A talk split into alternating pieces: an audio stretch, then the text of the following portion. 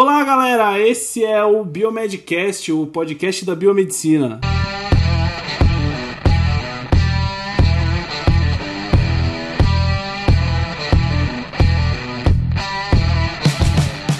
Então, e aí galera, beleza? Aqui quem tá falando é o Otávio e esse é mais um Biomedcast, o podcast da biomedicina. E aí galera, beleza? Aqui é o Bruno Câmara. E aí pessoal, beleza? Aqui fala é o Rogério, direto de Curitiba. Vamos falar sobre doação de sangue. E aí galera, beleza? Aqui quem fala é o Luiz Guilherme. É isso aí. Hoje a gente tem um convidado, galera. Tem mais um. Então estamos em quatro, cinco? Quatro? Cinco. Cinco. cinco. Cinco. É esse. Chama esse o carinha lá cara. pra ensinar matemática É, o cara pra ele. a escuto o último podcast. É, hoje a gente vai falar um pouco sobre doação de sangue, que é um tema bem legal, assim, eu acho que importante tanto para a biomedicina e para a sociedade em geral, né? Então a gente resolveu chamar um cara que agora ele é mestrando em em hemoterapia, né? E já é especialista, já E aí, e aí, meus queridos?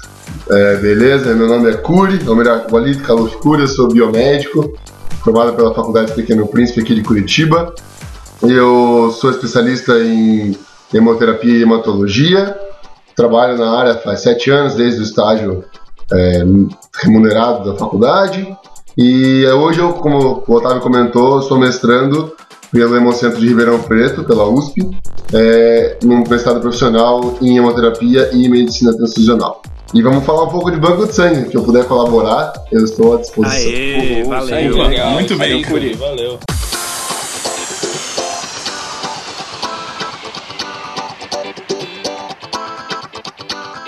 Então, assim, a gente tem aí várias, é, vários momentos da, da hemoterapia. Lembrando que ela foi, ela foi acontecendo aos poucos, como toda a nossa medicina, ela foi fazendo por teste, por teste, por teste. A gente tem a- aí uma, duas fases conhecidas cientificamente, ou melhor, da literatura, que é empírica e científica. Mas daí tem a questão da que quando na Grécia Antiga a gente teve lá uma retirada do sangue ruim, que era a prática frequente no tratamento de diversas doenças, que hoje talvez seria até relacionada a, a uma sangria, né? Que você retira o sangue para poder jogar fora. E aí, com o tempo, foi. Até hoje a gente usa. É, hoje a gente usa, mas de uma forma bem, bem específica. Sim, sim. E aí, com o tempo, foi, foi trabalhando essa parte, como a gente conhece, foram feitos alguns testes de transfusão de animal para ser humano, é, mais um pouco para frente é, foi tentado de humano para humano, tem uma história é, meio fantástica que conta que três crianças tiveram que doar todo o seu sangue para um papa Uhum. de muito tempo atrás. Todos eles vieram a falecer, obviamente, não existia nenhum conhecimento. E aí foi, foi começando, foi continuando. é, e até, como eu comentei, como eu- a gente conseguiu chegar no braço a braço. E era aquela sorte, né? Então, ah, fez uma transfusão, deu certo. Deu outra, não. Morreu, Era deu certo. totalmente empírico, E aí, né? com os erros e acertos, foi Ah, crescendo. muito legal. Legal. É, então isso dá pra gente entender um pouco, né, como que a gente conseguiu chegar no que tem, temos hoje, né? Que hoje pra você conseguir doar, meu, você tem que assim, não é impossível, mas você também não pode ser aquele cara desregrado Esse é um com dos aquela poucos, né? É, então tem, tem que ser aquela, com aquela vida meio promíscua, né? Não, além do, do próprio o doador, tem que ser uma pessoa é, que tenha um- uma saúde é, adequada. ah, o próprio sangue vai passar por uma série de, de processos e testes até que ele chegue no, no paciente, né? Então a gente vai falar um pouquinho sobre isso também, né? É, e daí lembrando só é, daquela parte que da parte científica, né? Que a gente tem que lembrar que é uma ciência muito nova a hemoterapia. Porque é, Karl Landsteiner, que foi o cara que identificou então que nós tínhamos aquela a chipagem sanguínea que nós conhecemos, O, A, A, B e B, é, e aconteceu isso em 1900. Então, por Aham. mais que nós não estivéssemos aqui, é algo muito, muito recente, perto da história da medicina é, do mundo, né? Então, é bem, bem recente. E hoje em dia, e aqui no Brasil, qual, qual que é a história dos bancos de sangue, enfim, da doação de sangue? Você tem... Como é que começou isso no Brasil, né? É, os o banco de sangue no Brasil, ele foi, assim como muitas coisas, foi herdado do, dos países norte-americanos, dos Estados Unidos especificamente. E um dos primeiros, os primeiros bancos de sangue foram das grandes universidades que tinham os grandes hospitais também. Ah. Então, que, que é, por exemplo, os hemocentros, o hemocentro de, de Ribeirão Preto mesmo, o ProSangue, é, são os bancos de sangue maiores do Brasil que até hoje estão aí, que foram os que iniciaram esse procedimento no, no Brasil. É, pelo que a gente levantou aí, foi né, começou na década de 40, né? Que foram criados os primeiros bancos de sangue, o Hospital Fernandes uhum. Figueiredo no Rio também, né? É, isso. Uh, bom, essa é a história do Brasil. Então tem aí em torno de 60, 70 anos, né? Que é mais, é, mais, mais 70, mais jovem ainda do que. Tô precisando fazer aula de matemática. Não, cara, mesmo, é que pra hein? mim, cara, os anos 1990 foi é, tipo dois anos atrás, sabe? é, pra mim também, é. Então, isso que tá difícil. Acho que 70, 1970 é 30 anos é, bem atrás, esse, esse é o problema. Considerando essa data aí, a gente tem um banco de sangue é, que é o serviço que eu trabalho, que tem 40 anos de história. Então você vê como, por mais que tenham começado nos maiores lá no Rio de Janeiro e tal, distribuiu rapidamente pro Brasil. Uhum. É, é uma, é uma longa história, né? é Curitiba, né? É, e ainda falando dessa parte de história, a gente tem que lembrar que hoje essa doação de sangue é mais rígida porque no começo é, havia uma prática de venda de, de sangue, né? E com isso o produto uhum. acaba, acabava sendo prejudicado. Amostras contaminadas e de má qualidade. A, vida do paciente era muitas vezes colocada em risco. Por isso que hoje em dia tem toda essa regulamentação aí para poder doar sangue, porque uhum. senão. Você pensa assim que hoje em dia, para doar sangue, você tem uma série de, de questões, né? é, se fosse realmente pago a doação, a pessoa ia fazer de tudo para doar sangue, independente do que acontecer com o paciente. Então, aquelas perguntas que são necessárias fazer, podia mentir ou fazer algum tipo de. É, nesse sentido, né? Eu lembro que antigamente, não, não sei se essa história procede mesmo, vocês podem me confirmar. Quem acabava doando sangue por conta do pagamento era mendigo, eram as pessoas que não tinham poder aquisitivo e tal, e faziam disso meio que uma forma de ganhar sustento mesmo, né? E aí prejudicava tanto aos pacientes quanto a eles mesmos, né? Porque... Quanto a ele mesmo, porque muitas vezes doavam muito mais do que o, o permitido, é, né? É de um banco de sangue pra ir pra outro doar porque queria receber mais. A gente tem até um exemplo num, num filme chamado Sem Sentido. Não ah, sei se é muito engraçado. É muito engraçado. Que é muito engraçado, é uma comédia. O cara tenta doar sangue, doar é, sêmen, doar tudo, né? Ele vai entrando e várias vezes. de estudo. Aí ele participa de um estudo lá, meu, muito, muito é engraçado. É muito bom, recomendo. Mas é, o cara tira uma, uma grana, né, com isso. É, aqui nos Estados Unidos é um pouco normal, né, essa coisa. De, de venda. Ainda é, não, ainda é assim aí, Luiz? Não, na verdade não, na verdade não é que é tão como, eu acho que é o filme era é filme, né? É, ficção científica, mas é, eu sei muito de casos aqui das pessoas que vendem, é, principalmente plasma. É, vende bastante aqui e ganham bom, ganham bom dinheiro. Mas claro, tem, tem ah, é? requisitos, tem pré-requisitos. Ah, não sei se esses, esses tempos vocês chegaram a ver. É, foi aqui também nos Estados Unidos aconteceu isso da, das pessoas, dos pesquisadores médicos que estão comprando cocô humano. Não, não vi. Não vi. Vocês não, não chegaram vi. a olhar? Na verdade, tá Não. tendo muito aqui agora aquela coisa do transplante de fezes. Sim, isso Por é. pessoas que, é, que tiveram a, a, a microbiota normal a, é, toda danificada, então tem que fazer um transplante. E aí então tá se vendendo. Clostridium difficile, né, geralmente. Isso, e tá, se, e tá sendo agora é bem, é, bem, bem comum, tenho visto bastante o pessoal falando aqui. Então, se você tem uma vida saudável, você pode doar três vezes por dia, se você quiser. Que da hora. Ganhar um dinheirinho aí. É, mas eu não sei onde é. Eu, eu, ainda não sei onde é. Na verdade, aqui é meio obscuro. Falar bem a verdade, não, não tem muito lugar assim. Ah, vai. Olha, compramos seu Olha, cocô. compramos seu plasma. Não, já são lugares mais. Venha, não... É. é.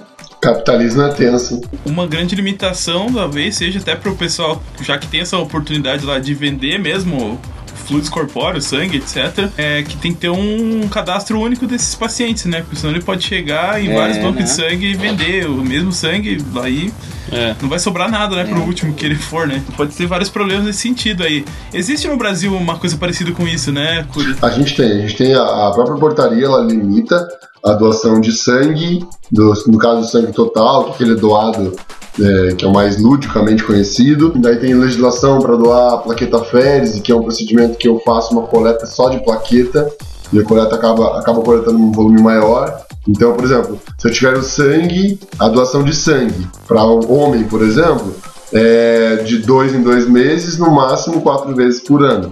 Da mulher, de três em três meses, no máximo três vezes por ano. Porque é, isso para sangue total. Se for da plaqueta, já, já é para sete dias de intervalo, por exemplo. Mas e se eu, eu dar um despertão vou lá no hemocentro de, do particular, depois no mesmo dia vou no público tentar fazer a mesma doação de sangue de novo. Tem alguma forma de impedir Então. que isso aconteça ou tenho que confiar no paciente mesmo? Que... Confiar em grande parte. Nós, por acaso, aqui no Paraná, é, temos uma, uma forma de confirmar chamada SHT Web, onde eu faço uma busca e é tempo real isso, praticamente. É, e aí, se eu doei agora, nesse minuto, num banco de sangue do HC e eu fui doar, voltei, agora cheguei no, Hemo, no Hemobanco, por exemplo, é, eu consigo confirmar que ele está impedido de doar por tanto tempo e não vai doar. Mesma coisa se for um impedimento qualquer, de medicamento, de doença, ou uma coisa assim. Ah, Ah, nossa, legal legal. É, mas essa, essa rede não é, não é integrada no Brasil, né? Só- só Não é integrado no Brasil. É, só o é Paraná. Brasil. Isso é legal. Isso aí tinha que ser espalhado pelo Brasil todo. Que sirva de exemplo, né? E é um, um campo legal para pesquisas, né? Como funciona essa rede É bem- e tal, é bem e mostrar interessante. pro resto do país, né? É um projeto assim que tem futuro, se quem quiser investir o tempo né, necessário para É, ma- mas ainda assim, é, a conscientização está vindo muito forte nesse momento, porque assim, que nem até eu conversando com a professora agora do mestrado, obviamente vou trazer muitos, mo- muitas informações que eu acabei de ter há uma semana atrás. Ela comentou assim: bom, é importante sim ter essa, essa triagem, mas a gente ac- acredita em tantas coisas que o, que o doador fala que ele não, tipo, não vai ganhar nada hoje, né? Não tá recebendo. Então, teoricamente, vai ser mais uma coisa que ele pode mentir ou, e que eu possa acreditar. Então, é legal ter essa rede, mas seria mais uma coisa para eu perguntar e ter que acreditar nele, assim como outras coisas que eu pergunto de Verdade. comportamento, de doença e coisas assim.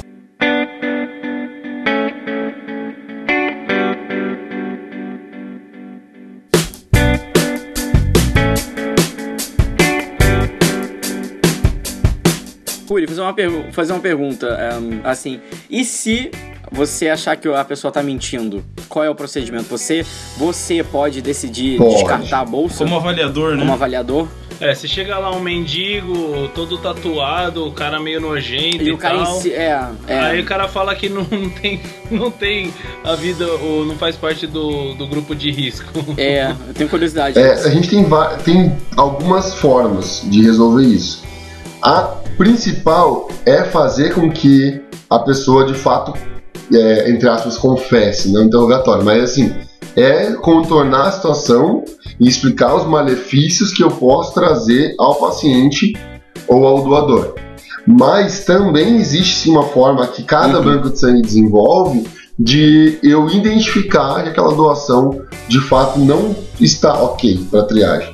É, aí eu vou fazer um- algum tipo de identificação para que durante a coleta, essa coleta não seja é, até o fim, ela não seja completa e eu dispense esse doador depois de um, sei lá, dois minutinhos de doação. Ah, então tá bom, deu certo, acabou.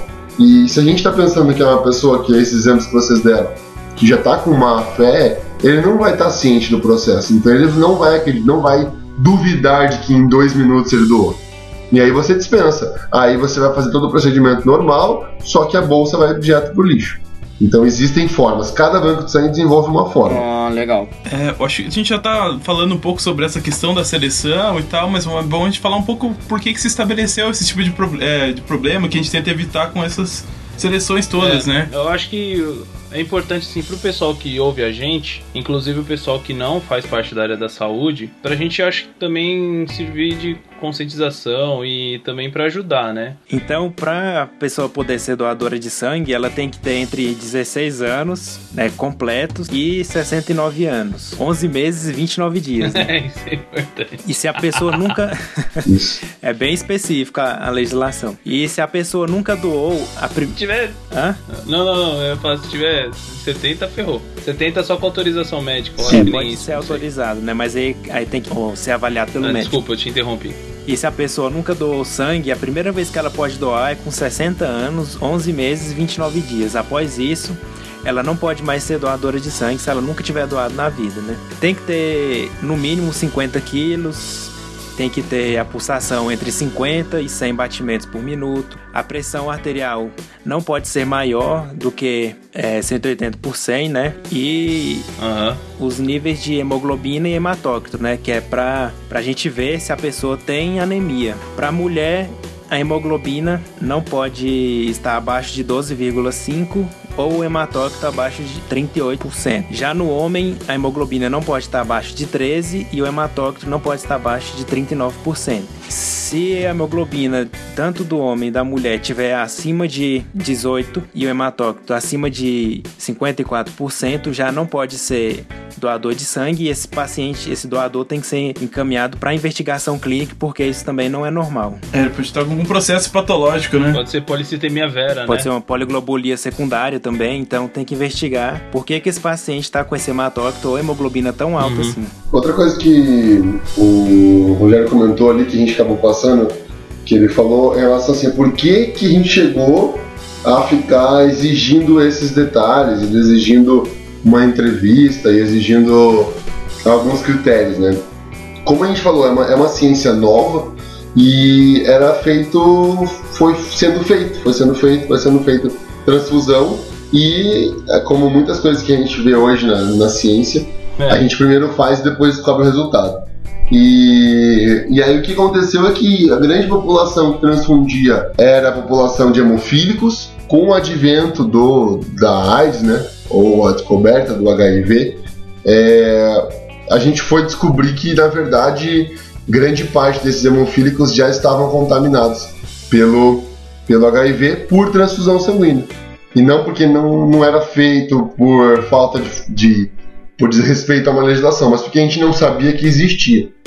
E assim também se deu com hepatite, e assim, e é assim que surgiu as, as triagens sorológicas. Eu acho que no princípio foi a hepatite B, né? Isso. Porque ela era um pouco mais antiga do que a epidemia de HIV, que aconteceu ali nos anos 70, 80, né? Mas interessante até explicar pra quem não sabe que é hemofílico, né? São os é, pacientes que têm problemas de coagulação sanguínea. Uhum. Então eles perdem. Eles precisam Aham. de sangue com muita é, frequência. Por isso que eles eram os principais a serem contaminados, né? E o mais assustador é que é uma doença que tem herança genética, então a gente tinha aí famílias inteiras com HIV, porque a família inteira tinha a hemofilia e, Uhum. e desenvolvia e transfundia sangue. Hoje eles já não precisam mais do sangue total, né? Já tem os fatores mais concentrados, então fica melhor pra eles, É. né? A Isso. dependência de sangue deles diminuiu um pouco, né? É. Na verdade, chegou. é, na verdade, é, se não tiver outra patolo- patologia envolvida ou uma, uma necessidade, como por exemplo, um hemofílico que sofreu um acidente, você não transfunde mais sangue total. Tem uma legislação que necessariamente transfunde o fator de coagulação que o Bruno comentou. Mas isso para a doença. Caso ele tenha algum tipo de acidente, daí você entra com a transfusão sanguínea, assim como qualquer outra pessoa. Interessante. Aham. E o fator de coagulação, no caso, é um hemoderivado, né? Isso, E o, sei lá, um concentrado de hemácias é um hemocomponente, certo? isso. Hemocomponente, a gente tem que lembrar, hemocomponente é o que veio direto do sangue total. Então a gente é, veio do braço do doador, enfim, a gente pegou aquele sangue total e segmentou nos hemocomponentes. Já o hemoderivado, ou no caso que a gente falou aqui, os fatores de coagulação, eles são secundários ao plasma, que é um hemocomponente. Daí eu vou mandar esse plasma para uma indústria, indústria, e aí vai poder fazer o processo físico-químico e estéreo para poder produzir aí, o como exemplo, a gente tem albumina, fator 8, fator. os vários tipos de. Sete Aham. recombinante, von Willebrand. Willebrand, que é super conhecido aí, né? Na Doença saúde. de von Willebrand. É, os hemoderivados vão ser fundamentais para os pacientes que têm hemofilia, né? E também é, casos específicos dos- de todos nós que, por alguma eventualidade, necessitar desse tipo de fatores para É. alguma patologia Uhum. que se instalou, né? E quais são os, os tipos de hemocomponentes que a gente pode encontrar no, no sangue total? Acho que, acho que seria legal explicar assim, né? Que, que depois que o sangue foi doado lá, aquele sangue total não vai ser usado, né? A gente vai usar as É, partes dele, isso né? é verdade. Acho que talvez mais básico a gente vê que tem bastante gente que escuta o nosso cast que ainda não nem entrou na faculdade, a gente tá descobrindo isso agora, né? Ah, Ah. é verdade. Eles estão pensando em fazer biomedicina, eles escutam pra saber como é que é e tal, e acho que vale a pena explicar mesmo É essas questões que pra gente parecem meio básicas. É.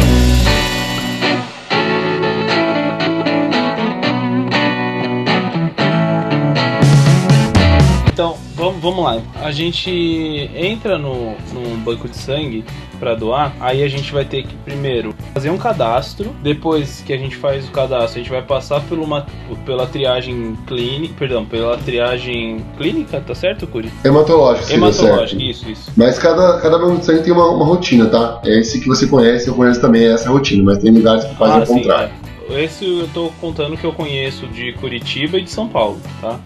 A ProSangue e os, os bancos de sangue, tanto particulares quanto é, públicos aqui de Curitiba.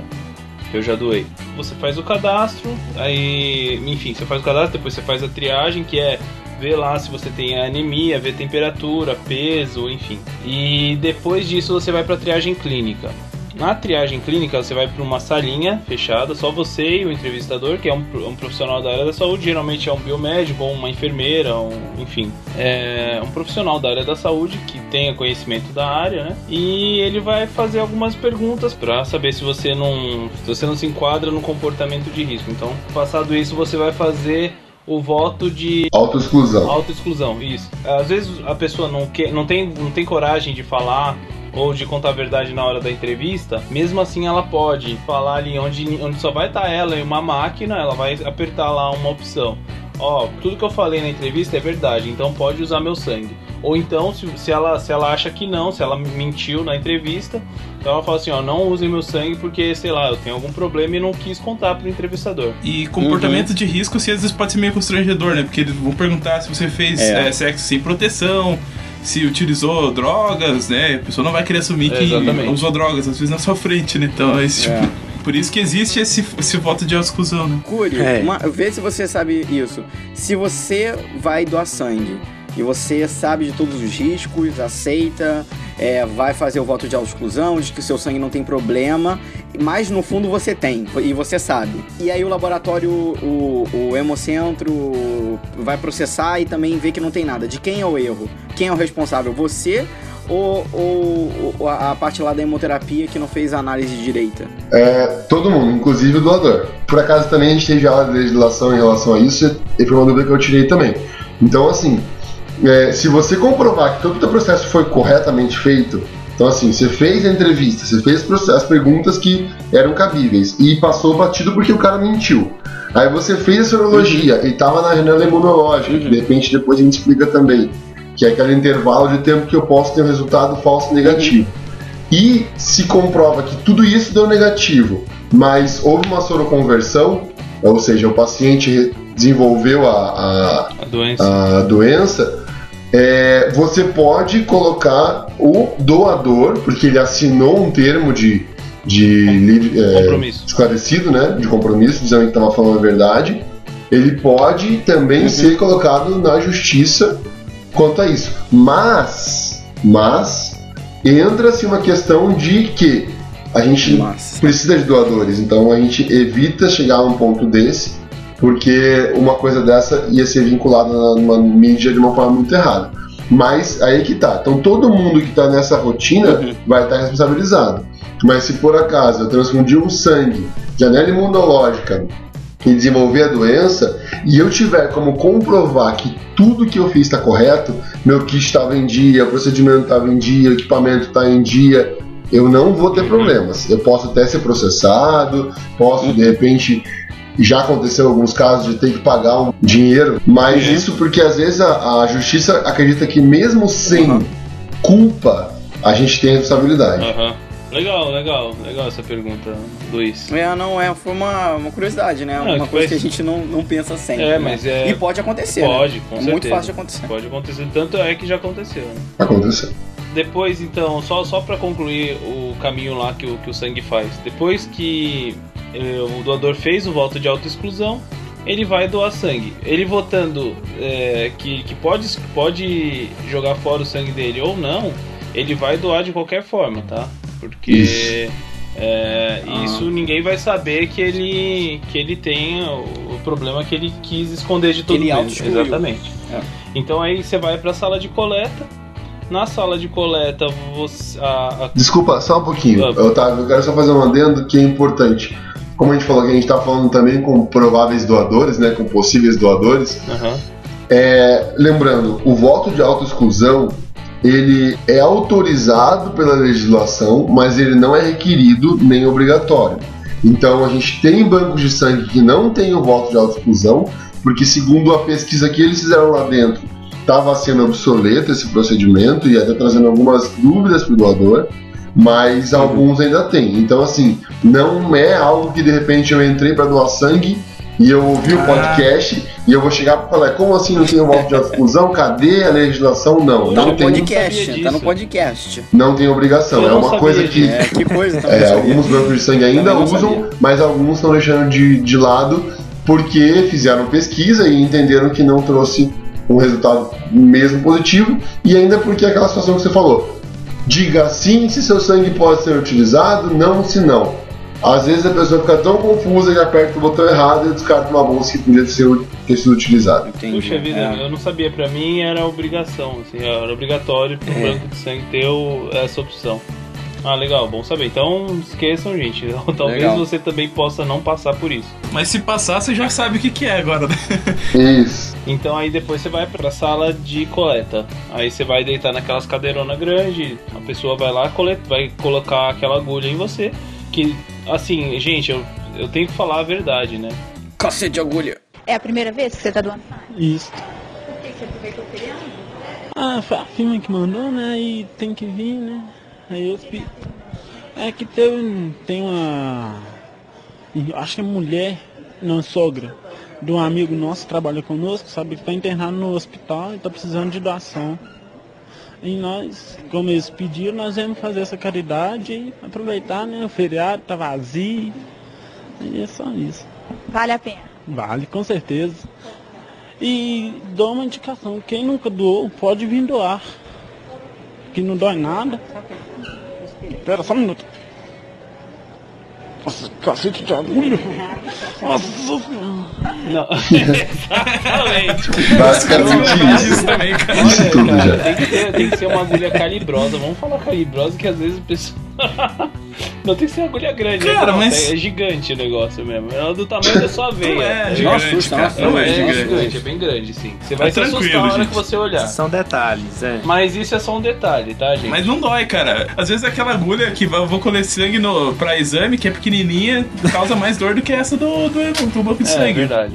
Mas, enfim, É, é. gente, eu acho que é tudo, é tudo a questão de ambiente. Você vai, uma agulha vai entrar em mim, o nervosismo vai aumentando. Eu acho que Isso. isso é mais do que É. dolorido do que realmente a- Exatamente. A, agulha entrando. Fato. É só, é só é realmente o nervosismo, mas tranquilo. Já doei sangue várias Tem que vezes. ir preparado psicologicamente. É, Mas assim, eu acho que o esquema é não olhar, gente. Não, não olha, sabe? Não, não veja o tamanho da agulha, porque a agulha tem que ser grossa mesmo, porque senão ela pode causar é, dano às células que a gente vai transfundir, né? Então quanto, quanto maior a agulha, melhor pro, pro paciente, é.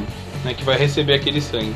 Tem que pensar nas hemácias se espremendo pra passar ali no, no bisel da agulha, né? Então, Tadinhas. É, quando exatamente. se a agulha for maior, elas passam com mais facilidade, né? Também o fluxo, né? Porque não pode demorar muito para colher esse sangue. Então, quanto mais rápido, melhor. Aham, exatamente. Aí beleza. Aí então essa bolsa, quando você coleta, geralmente também a, a- quem tá coletando vai, vai pegar uns tubinhos lá, uns ou um tubinho. Geralmente acho que são dois, né, Curi?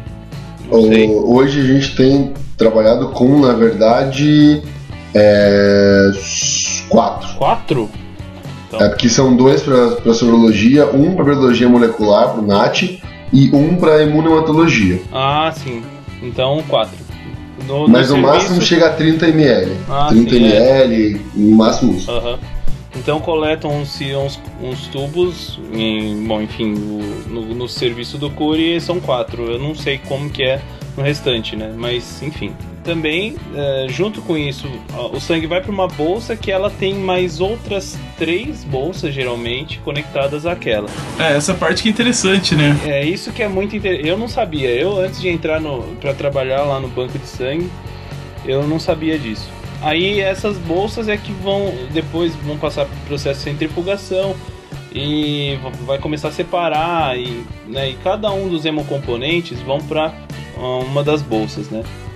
Então, por isso é, é necessário ter mais, mais de uma bolsa lá junto, né? E o sistema é completamente fechado, né? Então você não pode pegar um copo, colocar sangue lá, centrifugar, aí tirar, enfim. Uh, o sistema é completamente fechado para manter esterilidade, né? Depois vai para uma série de, de setores dentro daquele banco de sangue, vai fazer uh, a separação, depois o armazenamento daquelas bolsas até que se sai a sorologia da, daqueles, daquelas bolsas autorizando, ou seja, dizendo que não tem doença naquela, naquele sangue. Aí depois disso o sangue vai ser liberado para os hospitais. Em cada, dentro de cada hospital existem as agências transfusionais, né? E né, dentro dessas agências é que vão ser feitos mais alguns outros testes de compatibilidade entre o doador e a bolsa. Aí que então vai ser feita a transfusão, né? Basicamente isso, né? Eu acho. É,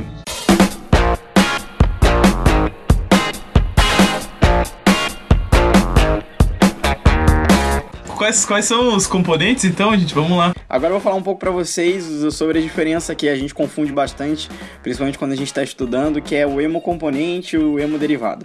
Bom, o hemocomponente, ele basicamente é, ele é oriundo do sangue total, do plasma, e ele é obtido por meio de processamento físico.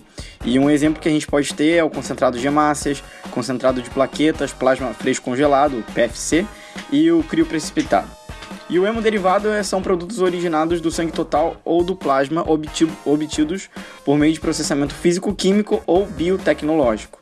Eles são processados industrialmente. O exemplo é a Hemobras, né? É uma empresa brasileira de hemoderivados e biotecnologia. Exemplos de hemoderivados é a albumina, o fator 8, o fator O9, imunoglobulina e também o fator de von Willebrand. Ah, opa, beleza. O Bruno é, tá se especializando em hematologia, né? Então, Bruno, quais são os testes realizados no sangue que é, que é doado? Desde a imunohemato até sorologia e os testes moleculares, o, o, o famoso NAT, famoso entre, entre quem trabalha nessa área, né?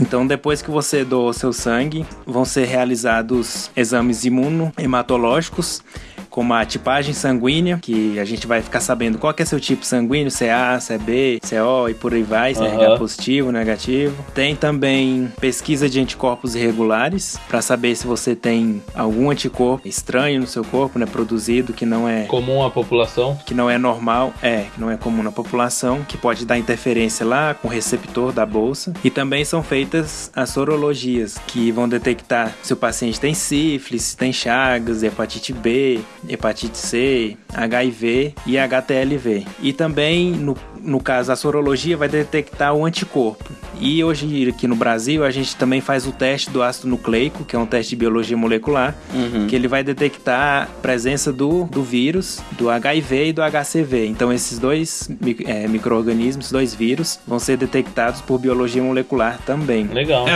a vantagem dele é que não tem janela imunológica, né? Porque geralmente quando você é infectado por um vírus desse, demora um tempo até o teu organismo produzir anticorpos em número suficiente para que seja detectado no exame sorológico, né? Uhum. E aí com o teste do biologia molecular, você detecta a presença do parasito diretamente, né? Do, do, do vírus. vírus, e aí, é, e aí é mais rápido, né? Esse tempo você, você não, tem menos riscos. Tem né? Diminui a janela, diminui o risco, mas ele continua existindo. Ah, é? uhum. E é, é. a gente tem ainda a possibilidade porque a gente está fazendo testes e é, um, e é uma, um fluido orgânico de um ser humano qualquer que pode estar com baixo título, enfim alguma coisa pode interferir, ainda existe sim o, o risco pequeno. É que nunca é 100%, né? Nunca será, é. É uma triagem, né? Se Não você pensa no, no sangue do exame, você coletou meio litro de sangue lá para doação, hipoteticamente. Tá. Daquele meio litro você pegou 5 ml no, no tubinho é. que você ia testar lá para ver se tinha o HCV, o HIV. E daquele, daquele tubinho você pegou lá uma quantidade muito pequena de sangue e que foi diluída ainda para depois ele ser feito a, a, multiplicação. Então, em todo esse caminho, se tiver muito poucos vírus, é, vai ser difícil a detecção. É né? importante lembrar é. também que o HBC, que no caso seria a hepatite B, né? É, já está entrando no NAT também. Ah, e legal.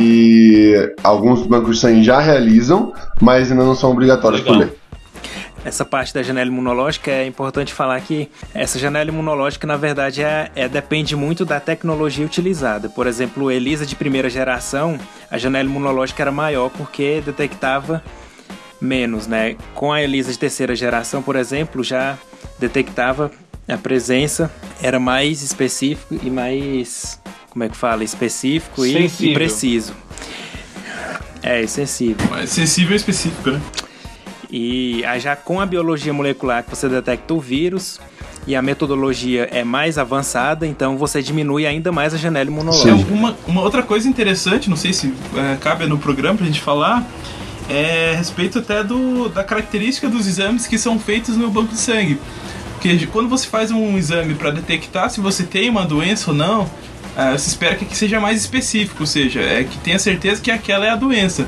É, no caso do banco de sangue, a gente preza mais pela sensibilidade, não é o caso. Então, é, é o, o exame que for mais sensível, que detectar a menor quantidade, vai ser o, o que a gente vai escolher, É, né? claro. Então, às vezes, pode acontecer falsos positivos. Depois vocês vão é, solicitar que você repita os exames e tal, porque são exames tão sensíveis que às vezes você não tá com a doença, mas é, como ele é tão sensível, ele pode detectar um falso positivo, Aham. né? A minha, Pode ter algum minha irmã, minha interferente, irmã né? doou uma vez e os caras ligaram, os caras do banco de sangue ligaram lá, que ó, o, o exame de chagas dela deu inconclusivo lá, deu uma titulação é, intermediária, Caraca. então ela teve que voltar lá pra repetir. É importante esse comentário do, do Rogério pra gente lembrar mais uma vez que doação de sangue é feita pra doar sangue e não pra fazer teste serológico. Exatamente. É, exatamente. Você for. Ah, é porque tem um monte de gente aí que vai pra lá só pra o NAT. Só pra É, saber é se tá assim. com HIV.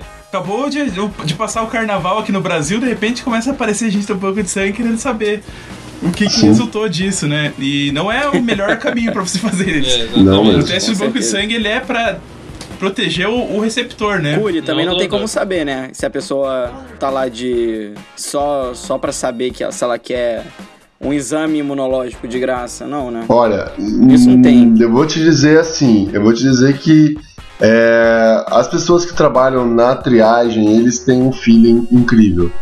Então é muito fácil de detectar sim se a pessoa tá ali por qual motivo.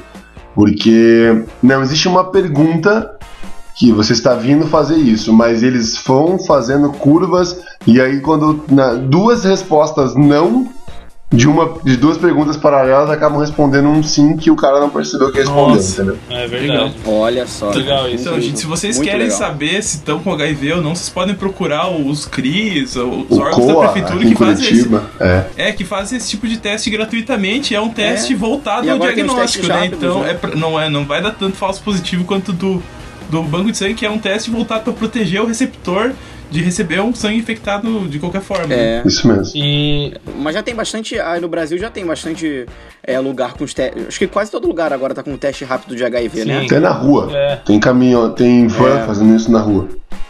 É, mas eu já vi muita É, esse gente carnaval, que, que esse falava. carnaval foi uma festa de É. teste da HIV. eu vi muita gente que falava, não, mas como é que eu vou confiar num teste? Mas, gente, se o, se o teste é positivo, é feito um teste complementar, É, claro. né? Não é só um, só um teste. Você vai fazer um Western blot É, depois claro. pra, pra confirmar o. vai fazer O o, quê, vírus, né? Luiz? Tem gente que acha que é Esse só sotaque Western carioca Blot. pra falar Western Blot, velho do céu. Western Blot. Western blot. é que eu não queria falar muito americanizado e nem muito carioca. Eu. Last and block. Não vamos humilhar Western o- Blot. os pobres aqui, os tupiniquim, né? É. Eu, não, eu, queria, eu pensei, eu ia falar Western Blot ou eu ia falar assim, Western Blot. É, qual é? Qual é? Qual é? Qual é? E moleque, Oh. pega ali e comer um misto quente e já vou, passa ali uns Western Blot, as paradas lá. Um hot dog com duas vidas. um hot dog, Sabe o que é vida, É. Luiz? um biscoito. Um biscoito. Sabe o que é Hã? vina? Sabe o que é Vina? Vina? Sabe, Não Bruno? Putz. E Bruno, você sabe o que é Vina? Vina. Vina? V-I-N-A. E penal, penal, penal, você sabe? Não, penal. Código no penal? sentido penal, sabe? Não, gente. Código penal. E piá, piá, você sabe?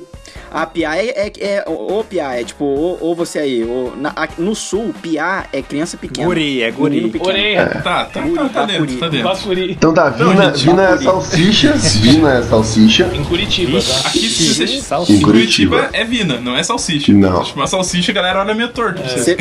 Você pedir salsicha. Eles não é entendem. E penal é estojo. Estojo. De caneta e tal, essas coisas. Penal. Mas Penal. sabe que tem uma, tem uma história, porque antigamente as pessoas escreviam com penas, né? Então eles guardavam as penas no Boa. penal. É, igual em inglês, né? Nossa. Pen. Ah, é verdade. É, eu pensei, eu pensei mais no inglês do que nessa pena, hein?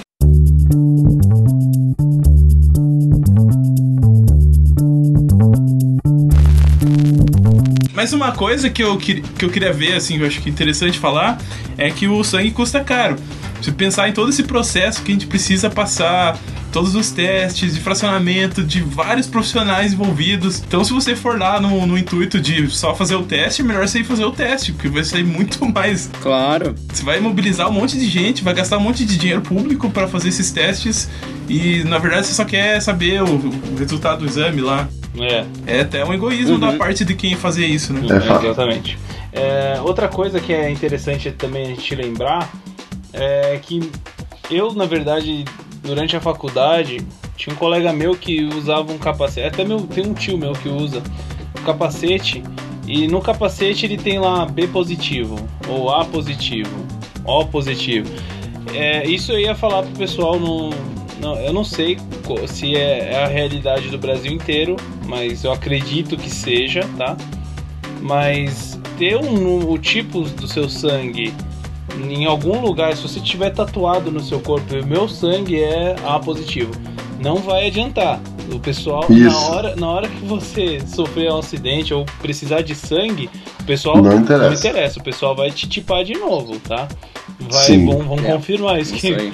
não tem, não tem essa, tá? De ah, tá, tá na camiseta, tem, tem tatuado no peito, um B positivo. Não, não adianta, É. né? É. Só pro pessoal Não. saber. Então, Não sabe de quem que é esse sangue, né? exatamente, você não tem. É, Não às sabe de vezes- quem é a tipagem. Às vezes tá A positivo, lá vai saber o cara estudou em Harvard lá, e tirou um A positivo na disciplina e ele ficou feliz. O Luiz. Tatuagem. Aí, Luiz. Vai tatuar, hein? Na testa.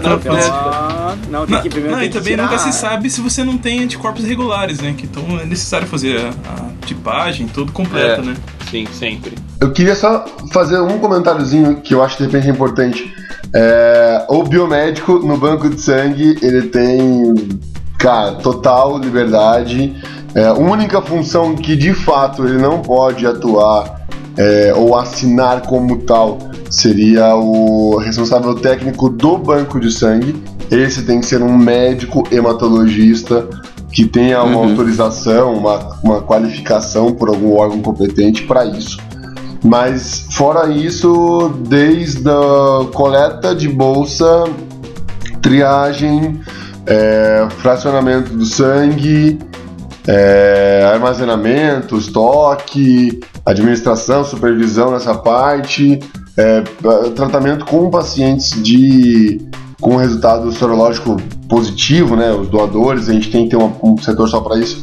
A gente pode trabalhar é, imunematologia, biologia molecular, sorologia. Tanto pode quanto eu conheço pessoas que estão em cada um desses setores que eu comentei com vocês. Talvez não só no serviço, mas em âmbito Brasil, a gente tem muito, muito biomédico é, dentro de banco de sangue. Ah, legal mesmo. É, eu acho que Legal, a banco que de sangue é, é totalmente a cara do biomédico, Aham. né? Sim. É, nossa, E sabe- outra coisa, Meu amor platônico. Outra coisa, Curi, que é- eu acho legal também a gente diferenciar é pra, pra- tem, tem muita gente que pergunta isso pra gente, tá? Muita gente não, mas já chegou isso pra gente. Quando você pega a sua habilitação em hemato, no, no conselho, tá? No conselho de biomedicina, você tem lá a sua habilitação em hematologia e hemoterapia. O que, que você ganha com isso? Além do que o biomédico habilitado em análises clínicas pode fazer dentro do banco de sangue. Então, na verdade, nada. Mentira! Todo chora. Hashtag todo chora. Desculpa, gente. É que assim, segundo o CRBM, é, o profissional habilitado em análises clínicas também pode trabalhar, ou patologia, que eles chamam agora, mudou, também pode trabalhar no banco de sangue.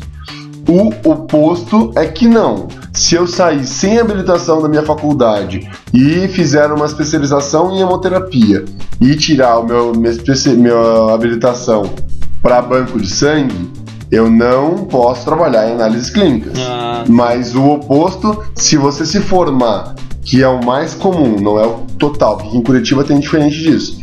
Se você se formar com habilitação em análises clínicas ou patologia base, que eles chamam, patologia clínica. é, não precisa da Patologia habilitação clínica. específica. Patologia clínica, tá, Curi? Isso. Legal. Legal não, É, que triste. E vamos Porque, falar uma coisa assim que, que geralmente o pessoal é a parte mais interessante, que é a remuneração. O que, que você pode falar pra nós aí? Olha, parte? a, a gente tem dois, duas, dois cenários diferentes, tá? O cenário Curitiba, que eu posso falar, o que acontece? Biomédico formado vai para supervisão de setor, tá? Isso é bem geral.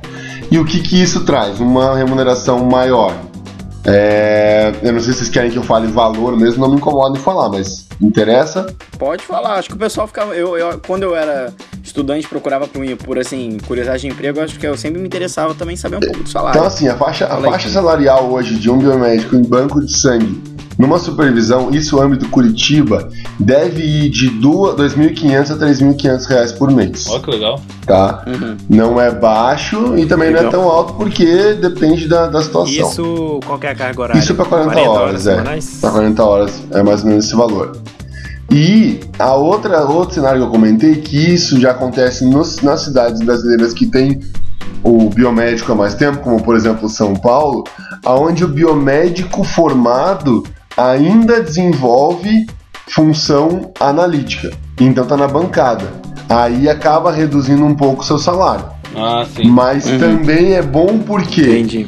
é, todo biomédico tem espaço. Já no cenário curitibano, só alguns que conseguem essa supervisão, porque os outros que se formam, eles não querem trabalhar como auxiliar e, obviamente, têm a formação e não acham emprego como, como supervisor.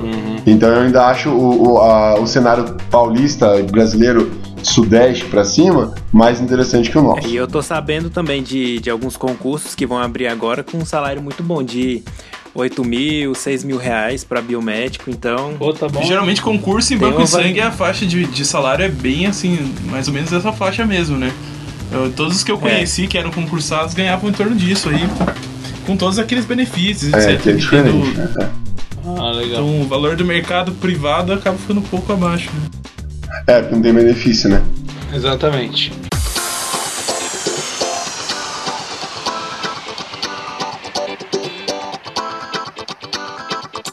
Então tá, galera. Acho que fechamos aí, né? O que a gente queria falar sobre banco de sangue, sobre para complementar o cast. Eu acho que é legal a gente falar sobre a iniciativa dos podcasters, né? Tiveram iniciativa para criar um grupo chamado Bloodcasters. Tem até o site que é o bloodcasters.org. E, enfim, que a gente, óbvio, a gente tá apoiando a partir de agora desse cast, né? E na verdade é assim, é, são encontros. é, esse grupo foi, foi criado com o objetivo de, de fazer encontros entre podcasters para doar É, sangue. aí, aí junta os podcasters, os ouvintes que são da mesma E- cidade e tal, se juntam, se conhecem Aham. e doam sangue. né? é bem, bem legal isso aí, é uma iniciativa bem, bem legal e enfim. Agora entra uma situação que eu queria comentar, que a gente lembrou, que eu lembrei agora. Assim, gente, eu, como eu falei, super também apoio Bloodcasters, é, apoio qualquer tipo de campanha nacional, internacional, de rádio, TV e de pracinha, de esquina, mas é, eu sempre comento quando eu dou palestras, quando eu tô com meus amigos, meus é, familiares também, que eu falo sempre assim, meu conselho, minha opinião pessoal, minha opinião de quem trabalha nessa área há algum tempo. Não doem de galera. É, não doem de turma, não doem de família, não, não, não esperem isso para doar. Como eu comento, a gente nem sempre é tão sincero quanto deveria com os nossos familiares, com os nossos colegas de faculdade, com os nossos amigos da, da, do bar. E aí, essa situação acaba ficando constrangedora. Como a gente já comentou, tem muitas perguntas, muitas, muitos impedimentos no Brasil para você doar. E aí, de repente, o que você faz? Você vai lá com os seus amigos e com a sua namorada e você não pode, de repente, ser tão sincero assim. Então, assim, É. fomentem a ideia da, transfusão, da doação de sangue, fomentem a ideia da participação de todos. Isso em qualquer âmbito que vocês estiverem. Mas, sinceramente, na hora de doar, vai no dia seguinte.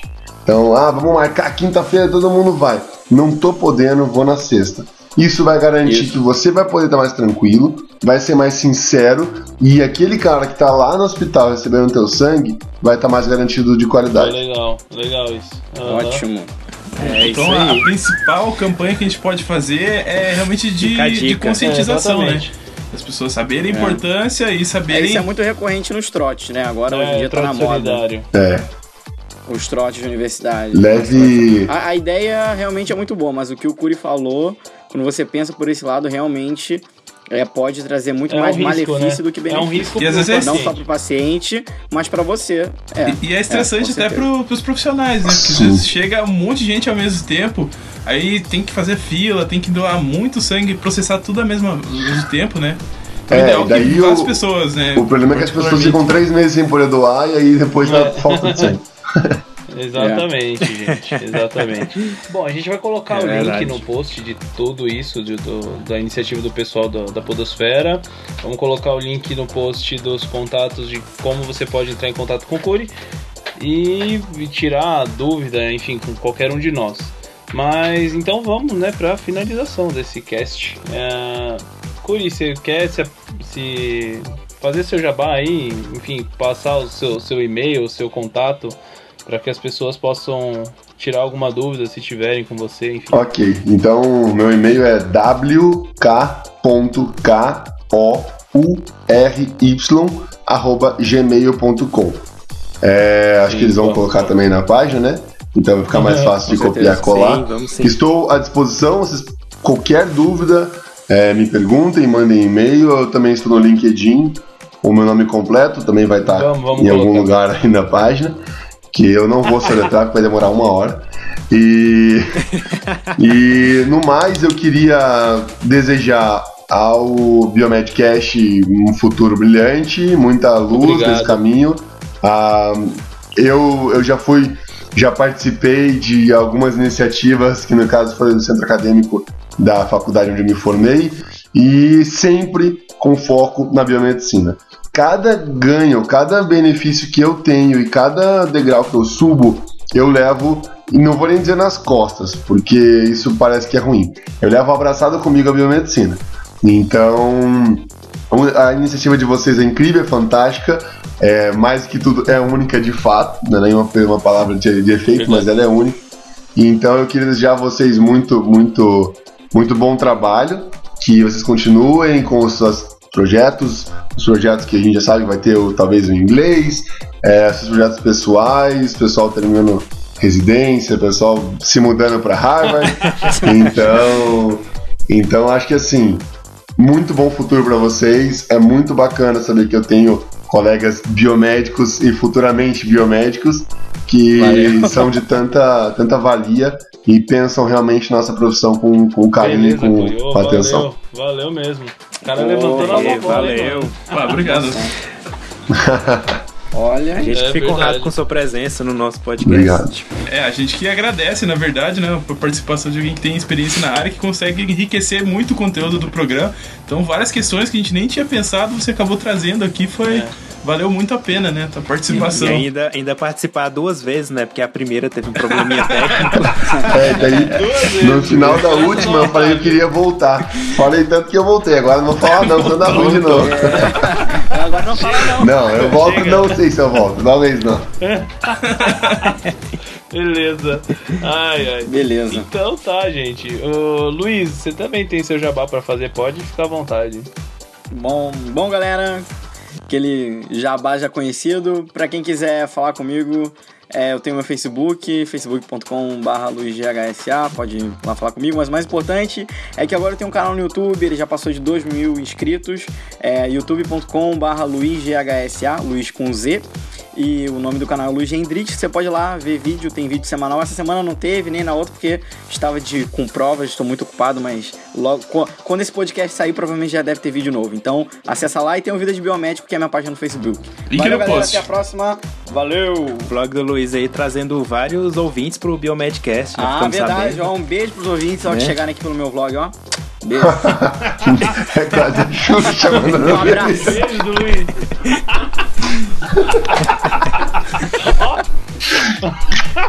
ó, no cu. Beijinho, beijinho, tchau, Tchau, tchau. Ô, Rogério, pra, pra encontrar a gente lá, ô Bruno, vai, fala aí do Biomedicina Padrão, né, pô? Então, pra quem não conhece ainda, tem o blog Biomedicina Padrão, no qual eu sou dono. Hum. E recentemente eu criei um, um livro digital lá, e-book, falando sobre tudo sobre a biomedicina, pra quem tem interesse em tá com dúvidas, saber sobre como que é a biomedicina e tudo mais. Lá tem muita informação, então acessa lá, faz o download, é grátis. E é isso aí. Bem-vindo ao mundo da biomedicina. Desculpa, só um comentário. Se você não conhece o biomedicina padrão, para de estudar. sei. Pelo amor de Deus, Para para, de para de estudar um minuto e vai pra internet, cara. Porque você não é biomédico, não vai ser biomédico, não É conhece. verdade. Entende? Não, eu acho que tem muita gente que não conhece ainda, não sei. É, não, 75 mil já, né, Bruno? Chegou no 75? Já, já. 75 Eita, mil doido. no Facebook, velho.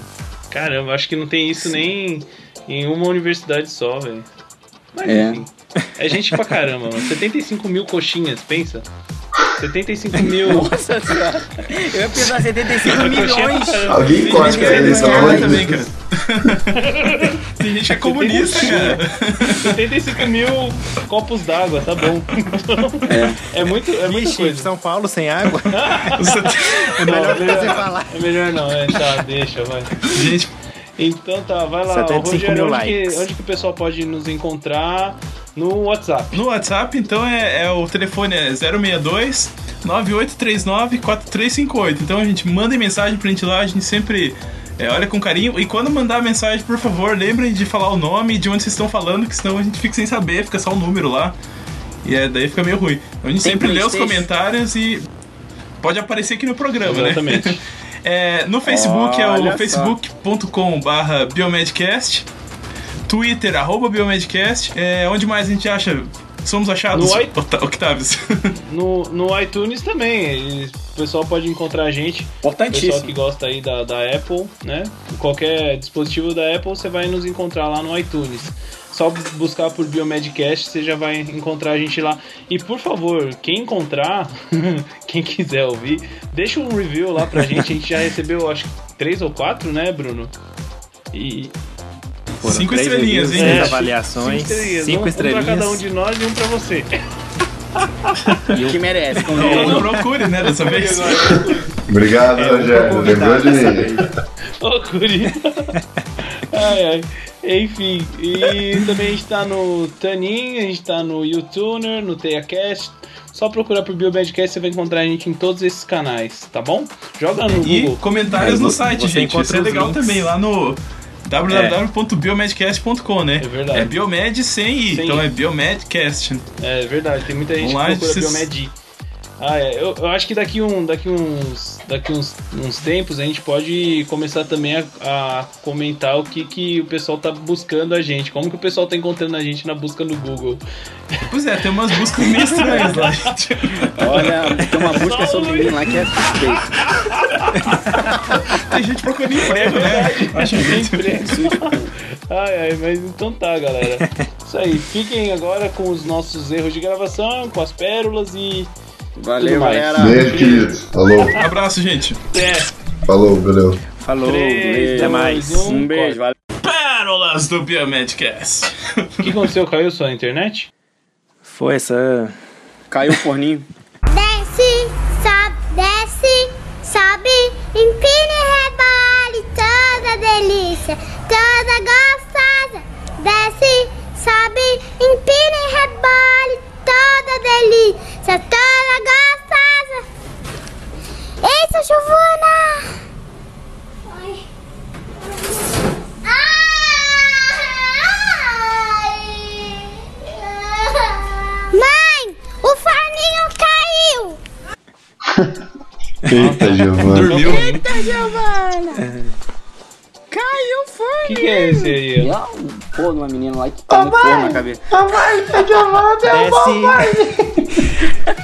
Desce, rebola, velho, é muito empina, não sei o que. Desce, rebola, empina, gostosa. Pérolas do. Que é isso? Toda gostosa. Pô, tem que chamar lá o, o- o Rodrigo pra gente fazer a dupla sertanejo de novo, né? Isso vai pra pérola. Rogério e Rodrigo. Rogério e Rodrigo. É, é, Uma noite. Rogério e mano. Rodrigo. Rodrigo e Rogério. que, que coisa sexual. ai, ai. Cadê Corta, o corta. Bruno? Lima.